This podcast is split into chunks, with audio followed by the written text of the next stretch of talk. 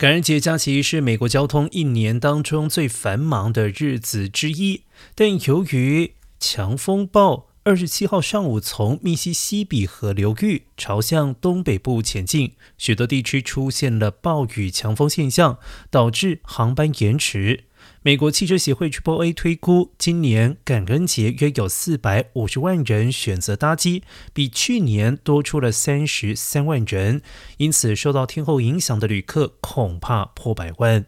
而另外，美国运输安全局 TSA 统计，从感恩节前最后一个周末以来，每天都有超过两百万人次通过机场安检。